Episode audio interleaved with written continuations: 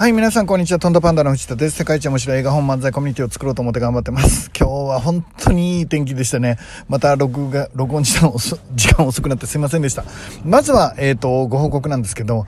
えー、ファーストサポーターセットの、えー、予約受付が終了しました。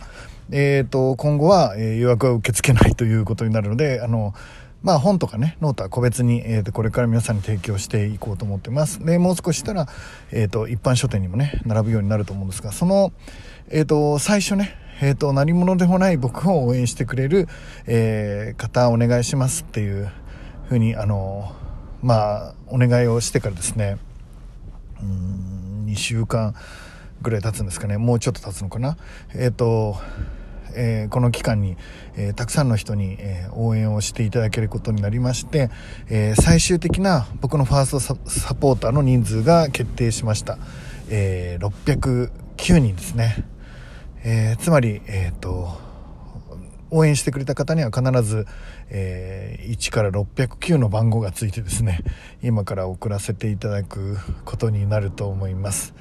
えーと3月の上旬って言ってたんですけどちょっともうちょっと遅れちゃうかもしれないので、ちょっと、あの、気長に待ってください。あの、ちょっと本当申し訳ないです。えー、本当に魂込めてやってるので、えー、それは信じてもらいたいんですけど、あの、えっ、ー、と、そのせいもあってですね、少しだけ皆さんの手元に届くのがですね、えっ、と、上旬じゃなくて中旬かなっていう感じには今なっています。すいません。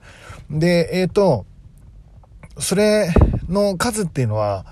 まあ、えっ、ー、と、多いのか少ないのかっていうのは、まあ皆さんが決めてくれたらいいと思うんですけど、僕にとっては、えー、本当に、えー、数限りない、もう無限の数、もう大量の応援をいただいたと思っています。えー、たとえ一人でも二人でも、えー、ここからスタートを切ろうと思ってたのに、最終的には、えー、609人という方、えー、に応援していただけるようになったっていうのは、えーと、まだ何者でもないのに可能性だけにかけてくれた人がいて、えーと、藤田って面白そうだからみたいな感じで何の実績もないのに応援してくれた方々です。えっ、ー、と、これは僕は大切にしなきゃいけないと思っているので、えー、今後、えー、実利も含めて何かしら、え必ず俺ができるように、え頑張っていきたいなと思っています。えー、何かあった時には最初に思い浮かべる609人の方々、えー、ということで前に進んでいけたらいいかなって思っています、えー、この後いろんな企画がありますけどそのために最初に、えどうやったらこの人たちに喜んでもらえるかなっていうことを考えていく、え609人の方、えありがとうございます、え本当に感謝してます、え僕に会った時はですね、え何番ですよみたいな話をしていただけたら、え本当にありがとうございますとまあ土下座をしてですね感謝のの、えー、会釈をさせていただけたらいいかなと思いますけどね。はい。えっ、ー、と、ということで、今日はどんなお話をしたいかというとですね、なぜ藤田が、えー、お坊さんになるかっていうお話ですね。えー、まあ、まずこの話がちょっとよくわかってないと思うんですけど、まあ、毎日神社で手を合わせていて、クリスマスもあんだけお祝いをして、お祝いはしてないけどクリスマスにはしゃいでて、っていうおじさんがですね、何を今更、えっ、ー、と、お坊さんになるんだっていうことなんですが、まあ、ちょっとお坊さんになるなり方とか、どんなお坊さんになるかとかを話すと、えっ、ー、と、今日は、あの、ちょっと、あの、時間的に話せないので、それはおいおい僕がなぜ、えー、そういうことを、あのはじ、あの、どうやってそれを実現しようとしてるのかっていうお話とかは、まあ、後々回すとして、今日はなんで僕が、えー、その、宗教っていうかですね、えー、お坊さんっていうんですかね、お坊さんを視野に入れた動きを始めているかっていう話をしたいと思います。で、大きくはですね、あのまあ、二つ理由があるんですけど、一つは、あのえーと、僕がお坊さんになるのは浄土真宗っていうあの仏教の中でも、えー、最大派閥ですね、えー、日本のまあ、半分以上は浄土真宗じゃないかって、まあ、どういう計算をして皆さんそういう数値を出してるかわかんないんですけど、6000万人はいるんじゃないか、なんて言ってる人もいるぐらいの、まあ、大きな、あの、いわゆる普通なんですよね。普通の、えー、浄土真宗っていうのは普通なんですけど、まあ、あの、その宗派のお坊さんに、えー、近々なろうと思ってあ、少し勉強はしているということですね。で、なんで僕がしているかっていうとですね、これから、えー哲学、えー、いわゆる、えー、考える哲学、コミュニティ、えー、不安、えー、いろんなものが、えー、混ざってきます。えっ、ー、と、ご存知のように僕の予想ではこれから経済は一旦大きにこう落ちる時が来ると。でいわゆる単純な民主主義とか、えー、資本主義っていうのが、えー、もう本当にここが最強なんだって言える時代は、えー、もしかしたらちょっと崩れて新しい考え方哲学みたいのが出てくる、え終身雇用で、まあ、お父さんお母さんの言ってることを聞いとけばよかったっていう時代から日本も、え自分で考えなきゃいけない時代になってきてるっていうことはまあえー、僕の予想になるということです。で、まあ、これ、予想というか現実になってる部分もあるし、えー、さらにこれから進んでいくと僕は予想していて、そんな時に、えー、これからね、えもしかして、えっ、と、経済が本当に落ち込んで強行にあったりしたら、今、ただでさえね、コロナのせいで自殺とか、特に女性なんかの自殺とかが、まあ、増えたりしているわけなんですが、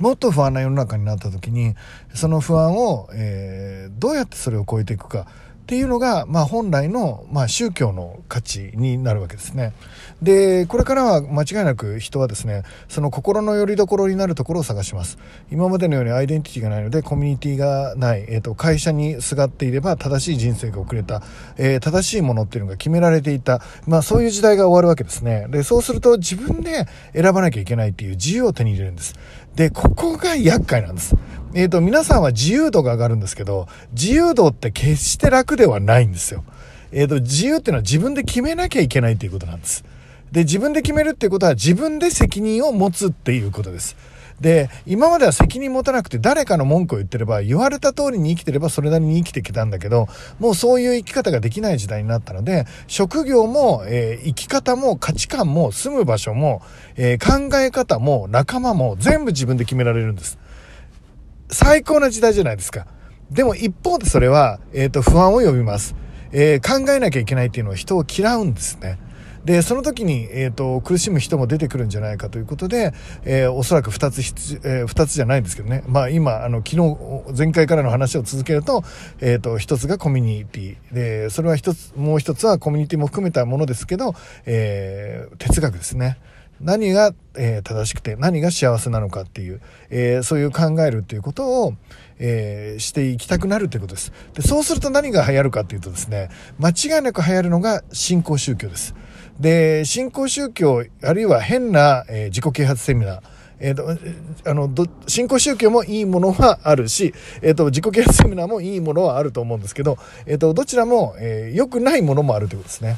で、なので、とりあえず考える時の受け皿として、えっ、と、哲学っていうものを、え一般の人たちが、え幸せとは何かとか、死とは何かとか、まあ、いわゆるあのちょっと怖い宗教チックの話、えー、スピリチュアルな話っていうんですかね、えーと、そういうものをしっかりと考えられるものが必要、えー、になるだろうっていうのがまずまず大前提としての僕の考え方です。でその時にちゃんとした大きな、えーえー、宗教団体の方々は、えー、もう例えば浄土真宗だと、親鸞さんが、親鸞さんって宗祖ですけど、親鸞さんが生まれてから、えー、850年、それから、えっ、ー、と、改宗、あの、新しく、えー、この宗派がですね、出来上がってから800年っていう節目をもうすぐ迎えるわけですけど、その800年っていう歴史の間、ずっとみんな考えてきたんです。えっと、脳みその大きさは人間、あの、ほぼ1万年前から変わっていないということなので、えっと、同じように脳みその大きさの人たちがずっと考えてきた、えー、何が正しくて何が間違ってんだろうって考えてきた集大成が、まあ、今の、えー、浄土真宗になるわけです。えー、他にももちろんみんな素晴らしい宗教ですよ。みんな素晴らしいんですけど、浄土真宗は、例えばそういう宗派になるということですね。で、そういうところに、えー、まあ、800年も続いてきたもので、あの、思考の蓄積っていうのが必ずあるので、えっ、と、そういうお話をね、どんどん、あの、聞けたらいいんだけど、日本の場合は、宗教っていう単語を出すだけで、ちょっと嫌がる人がいるわけですよね。えっと、実行上は、信仰心の厚い民族だと思いますよ。えー、例えばですね、えー、今はコロナの時代は違いますけど、め、えっと、12月31日から1月1日、2日、3日にかけての、えー、明治神宮の風景を上から見たらですね、えー、もう何万人っていう人が、